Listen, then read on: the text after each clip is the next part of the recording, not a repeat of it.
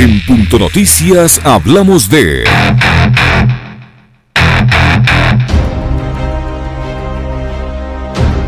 Faltan 10 días para que se cumpla el plazo para que la Asamblea Nacional trate el informe de las amnistías en el Pleno.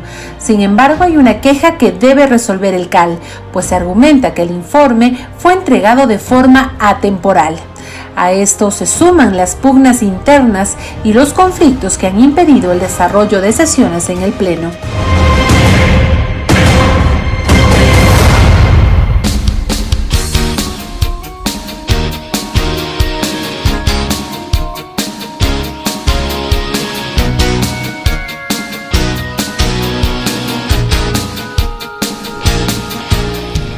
8 de la mañana con 35 minutos, 8 con 35 minutos en Punto Noticias. Saludamos ya al doctor Marcelo Espinel, director del Observatorio Legislativo de la Fundación Ciudadanía y Desarrollo, que se encuentra con nosotros de manera presencial, en vivo y en directo desde nuestros estudios. ¿Cómo está Marcelo?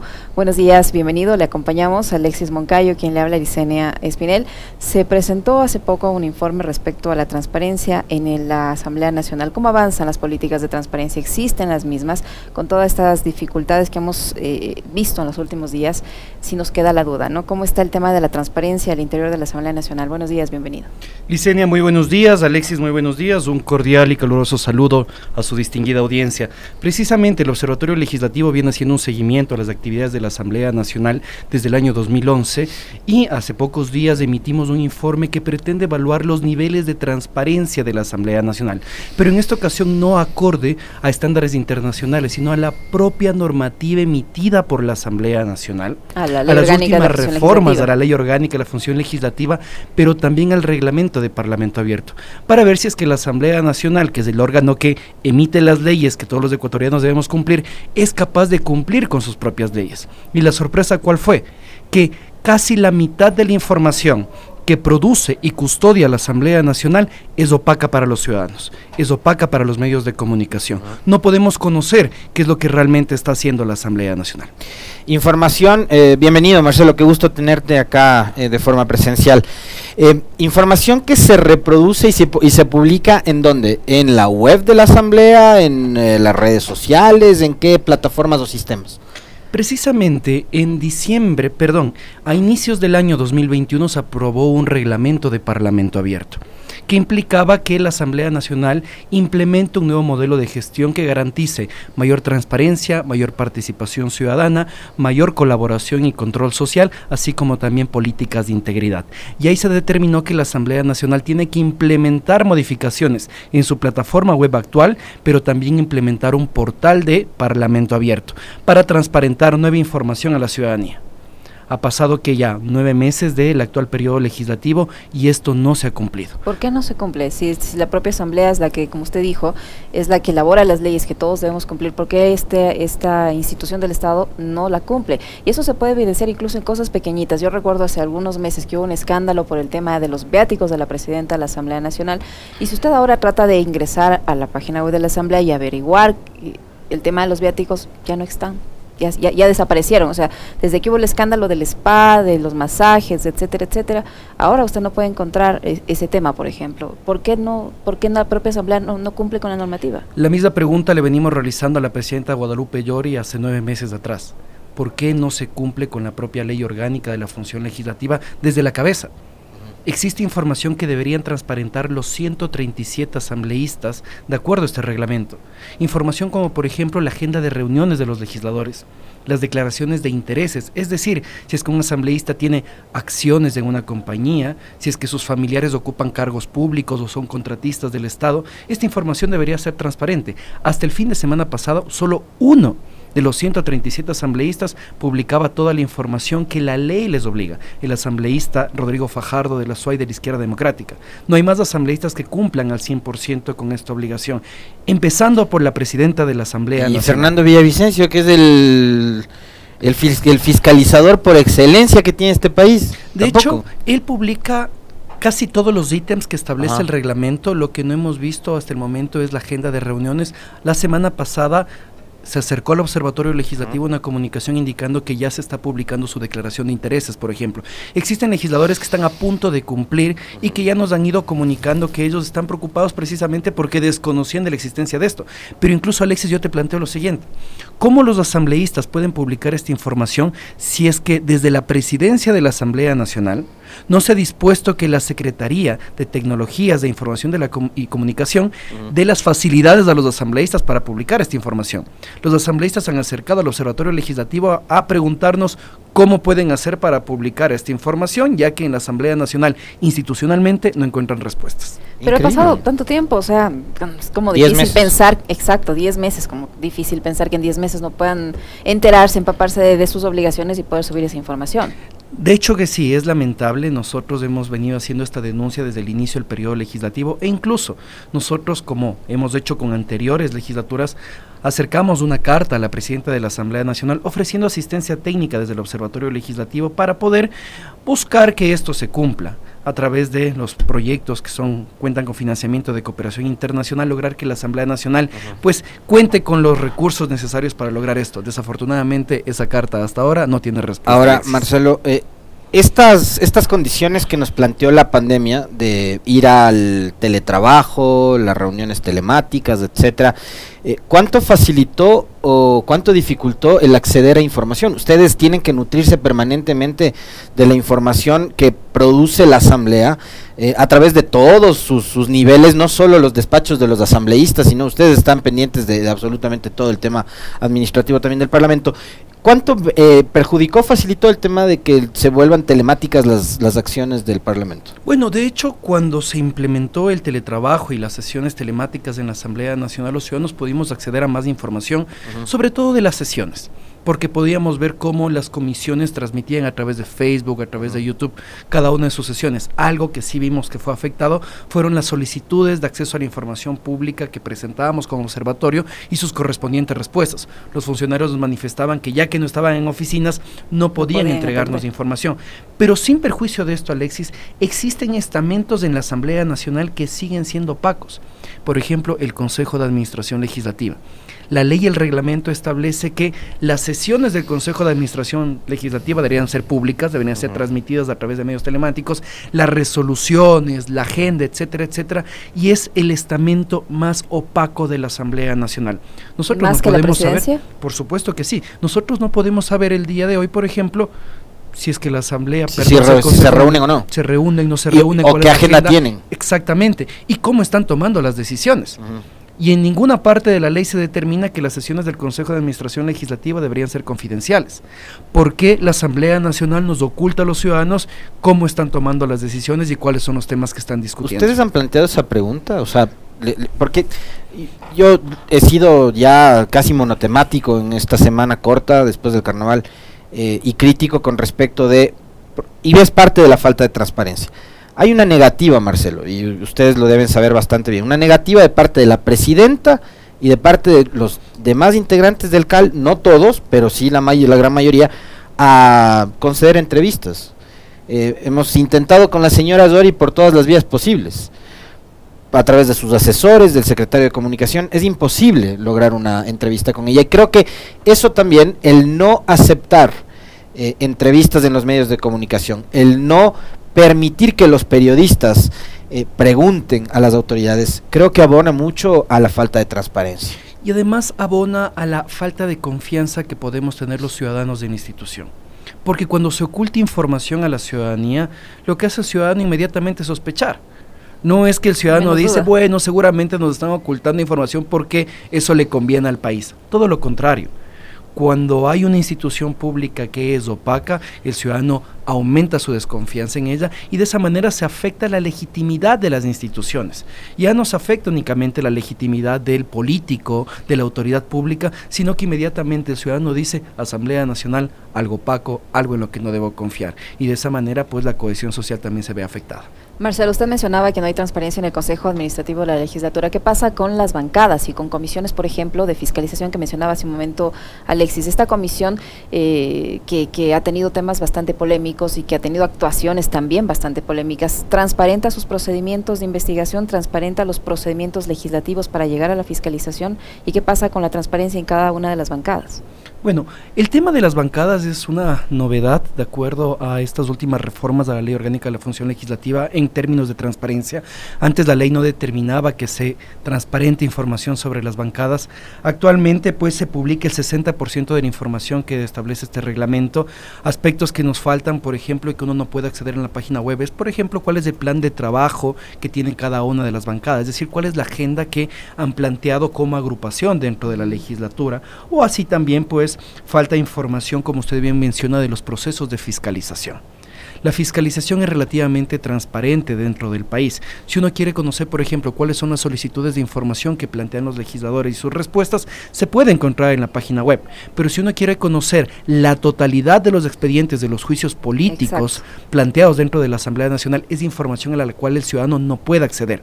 Nosotros hemos presentado solicitudes de acceso a la información pública y realmente es un dolor de cabeza tratar de obtener esto. En muchas ocasiones nos dicen que la información es excesiva, que no nos la entregar, que el tema aún está en discusión, etcétera, etcétera. Ojo, esto no es un tema únicamente de esta legislatura. En los últimos 10 años siempre ha sido un reto obtener información al respecto de los procesos de fiscalización. Pero es esa información que los ciudadanos sí deberían acceder, o sea, sí deberían poder acceder. No es que hay un impedimento legal para que los ciudadanos puedan obtener esta información. Y le pregunto esto porque en las sesiones de la Comisión de Fiscalización, por ejemplo, ahí se muestran documentos aparentemente que podrían eh, convertirse en pruebas de estos procesos, pero cuando uno trata de buscarlos, no, no están. Y la ley es clara, la ley es clara, tanto la ley de transparencia como la ley orgánica de la función legislativa determina qué información es confidencial y qué información es reservada y en ningún momento se establece que los procesos de enjuiciamiento político, los procesos de fiscalización a cargo de la Asamblea Nacional son catalogados como reservados o confidenciales. Es información que debería ser conocida por toda la ciudadanía y pues esperemos que la Asamblea Nacional, ya sea a través de cada uno de sus integrantes, por ejemplo el presidente de la Comisión de Fiscalización o a través de la presidenta de la Asamblea Nacional, entreguen esta información de forma oportuna a la ciudadanía y a los medios de comunicación. Marcelo, este informe del Observatorio Legislativo que ustedes han producido eh, es súper pertinente y llega en un momento realmente caótico que está viviendo la Asamblea. Eh, hace pocos minutos nada más conversábamos con el ex asambleísta Henry Cucalón sobre la situación, la coyuntura, en realidad la política, vivimos un, ambiente político bastante enrarecido, mucho más polarizado todavía de lo que ya estaba. Es, no vamos a, tapar el sol con un, con un dedo, en este país hemos estado polarizados desde hace muchísimo tiempo, pero hoy esa polarización se está viviendo con, con una mayor profundidad y yo lo veo con mucha preocupación porque sigo insistiendo en lo mismo. En el medio estamos los ciudadanos y también esa democracia tan frágil que es la que tenemos y que creo yo debemos cuidarla, porque yo lo que menos que quisiera es llegar a un régimen autoritario, dictatorial y demás, ¿no? Que se respete la democracia. Entonces, este informe de ustedes que habla de que el Parlamento, el primer poder del Estado, le debe transparencia a los ciudadanos, no solo a los medios de comunicación, a los periodistas, sino a los ciudadanos en general, llega en un momento muy, muy eh, eh, complicado para la Asamblea. Hay una pugna eh, muy profunda también, una conformación de nuevas mayorías, una presidenta que es cuestionada. ¿Cómo ven ustedes también desde el observatorio el, el momento político que está enfrentando el Parlamento Nacional? Bueno, en primer lugar, ¿Cómo se pretende recuperar la confianza ciudadana en el Parlamento si es que sus propios integrantes no son capaces de cumplir con sus propias leyes? Entonces, yo creo que hay que verlo desde este punto de vista respecto del informe que nosotros emitimos. Eso también es necesario señalar que el Observatorio Legislativo, como ustedes bien conocen, emite informes de forma programática, de forma constante sobre diversos temas. En los próximos días pues emitiremos un informe respecto de cómo se ha gastado el dinero de los ecuatorianos en la Asamblea Nacional. El objetivo de estos informes es que tanto los ciudadanos, los medios de comunicación y la Asamblea Nacional cuenten con insumos para evaluar sus propias políticas públicas, evaluar sus propias leyes y que de esta manera juntos podamos construir una mejor Asamblea Nacional.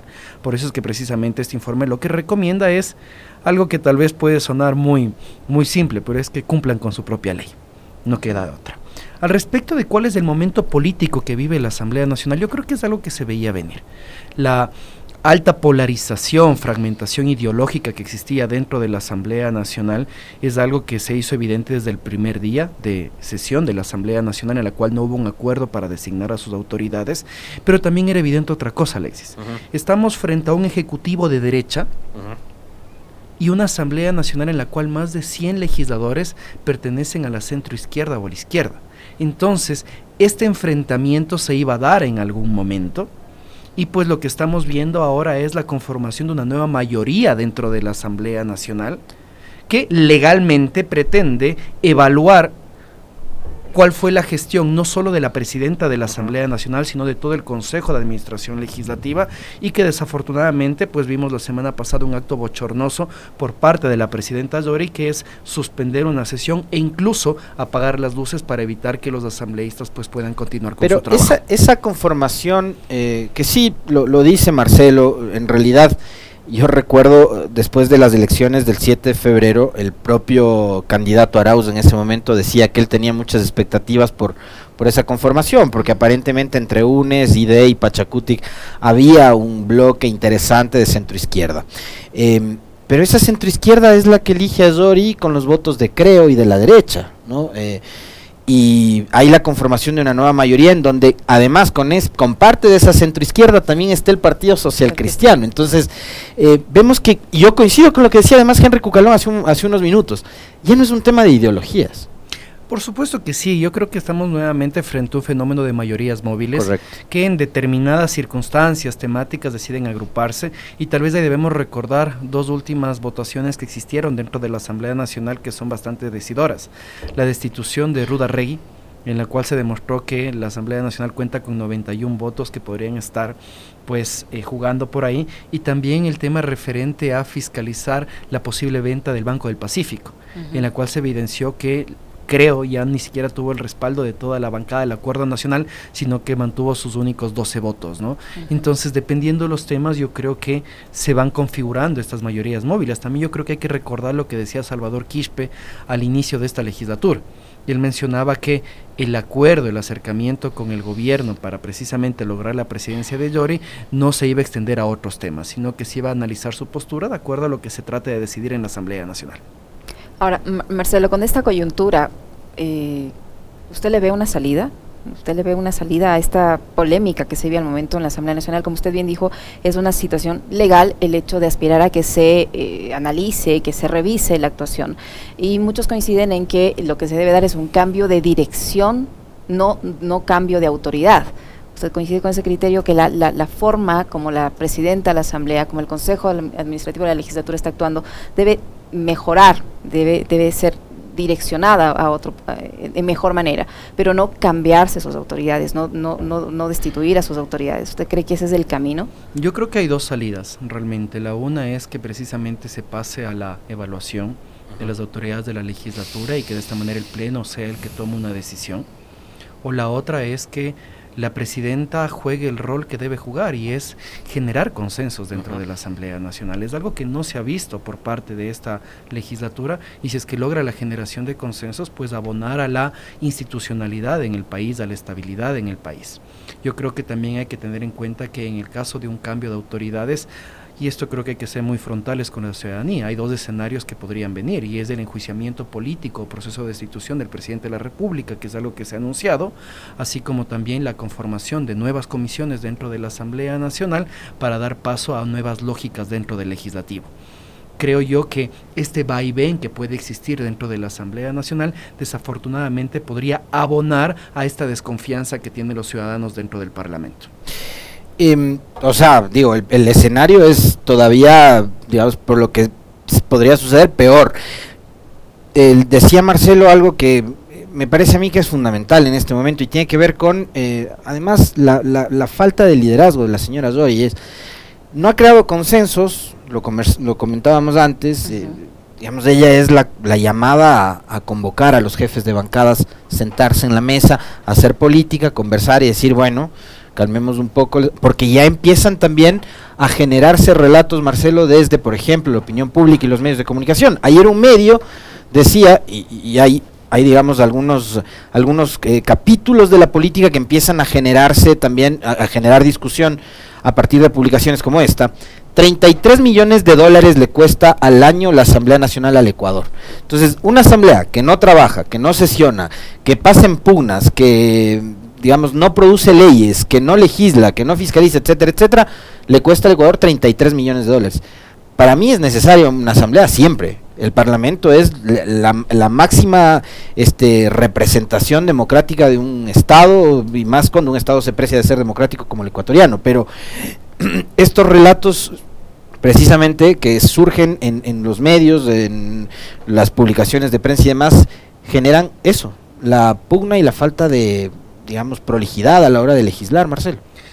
Yo creo que ese tipo de relatos afectan a la estructura del Estado, incluso a valores democráticos que tienen que mantenerse dentro de un Estado de Derecho. Uh -huh. Como bien tú comentabas, la existencia de un Parlamento es necesario para poder mantener la democracia. Uh -huh. Imaginémonos, por ejemplo, que en tiempos de pandemia, cuando aumentaron estos discursos de que debe desaparecer la Asamblea Nacional, cuando estábamos plenamente en encierro, ¿no? Uh -huh. Imaginémonos que no hubiera existido una Asamblea Nacional y hubiéramos permitido al presidente, expresidente Moreno, que emita leyes a su antojo. Seguramente la situación no habría sido de todo positiva. Claro. Es necesaria la existencia de un Parlamento para que precisamente juegue este rol de control cruzado de poderes que pueda controlar lo que hace el Ejecutivo, que pueda controlar lo que hace la función judicial y también en nuestro país transparencia, participación ciudadana y la función electoral. Por otro lado, yo creo que es importante que la ciudadanía también tenga un elemento dentro de la mesa. Y es el hecho de que dentro de las cinco funciones de Estado que existen en Ecuador, la que menos presupuesto recibe es precisamente la función legislativa. Sin duda, uh -huh. él, casi el 90% de sus recursos tienen que ir a salarios de su personal, pero es que es algo lógico. La Asamblea Nacional no construye carreteras, la Asamblea Nacional no organiza procesos electorales, ni la Asamblea Nacional tiene que sustentar, sustentar juicios que llevamos los ciudadanos a las cortes. Tiene dos funciones fundamentales. Legislar y fiscalizar. Y aquí viene el punto adicional. La emisión de leyes es muy lejana al ciudadano. Los ciudadanos podemos ver cuando se construye una escuela en nuestro barrio pero tal vez nunca sintamos los efectos de la aprobación de una ley. Porque tal bueno, vez cuando, cuando le, le, le, viene el impuesto a la renta, sí va a sentir el efecto de la aprobación de la ley. Sin duda que sí, sí, pero recordemos que la propuesta de tributos es, es del Ejecutivo. Es del Ejecutivo, así es. Ya, pero si por ejemplo el día de mañana se aprueba una ley que garantiza derechos para la educación intercultural, si es que yo no soy parte, tal vez, de una población indígena, montubia, afrodescendiente, yo ni siquiera voy a sentir los efectos de esa ley. Pero es necesario que se apruebe esa ley, por supuesto. Claro. Ahí, por ejemplo, podemos hablar de rendimiento. La Asamblea Nacional en estos 10 meses de gestión ha aprobado 12 leyes, uh -huh. de las cuales 6 corresponden a la agenda parlamentaria. Viene cumpliendo bastante bien la agenda parlamentaria propuesta. Pero ¿cuál es el punto también ahí, Dicenia? Que lo que nosotros vemos en medios de comunicación, pero también lo que vemos en redes sociales es la pugna, el escándalo, la bronca y el escándalo. Y eso también implica el hecho de que si es que la Asamblea Nacional no transparenta adecuadamente qué es lo que hace, lo que vemos los ciudadanos es lo negativo. Pero es que a ver, si es que si tenemos una presidenta que usa sus redes sociales para tildarles de asquerosos a sus ex compañeros de bancada y no decir lo que dice el doctor Espinel, señores, eh, en estos 10 meses hemos aprobado 12 leyes. O sea, ¿Qué comunica la presidenta? Por supuesto. ¿Cuándo yo, comunica? Pero también, tiene un canal de televisión, tiene una radio. Y ese punto iba ¿Cómo, a ir. ¿Cómo no comunica 12 que, leyes? Yo creo que hay aspectos positivos que se han dejado de lado en las últimas administraciones de la legislatura. Recordemos que en el periodo 2013-2017 fue cuando más invirtió en los medios legislativos. Uh -huh un canal de la Asamblea Nacional, una radio de la Asamblea Nacional e incluso este bus que circulaba por todo el país indicando a los niños cuál era la importancia y las actividades de la Asamblea Nacional. Si es que ese tipo de actividades comunicacionales no son fortalecidas y se dejan de lado, lo que nuevamente hacemos los ciudadanos es volver al fenómeno de la desinformación y desconfiar de las instituciones. Pero ahí tenemos, pero ahí tenemos en, en contrapartida el escrache al gasto público.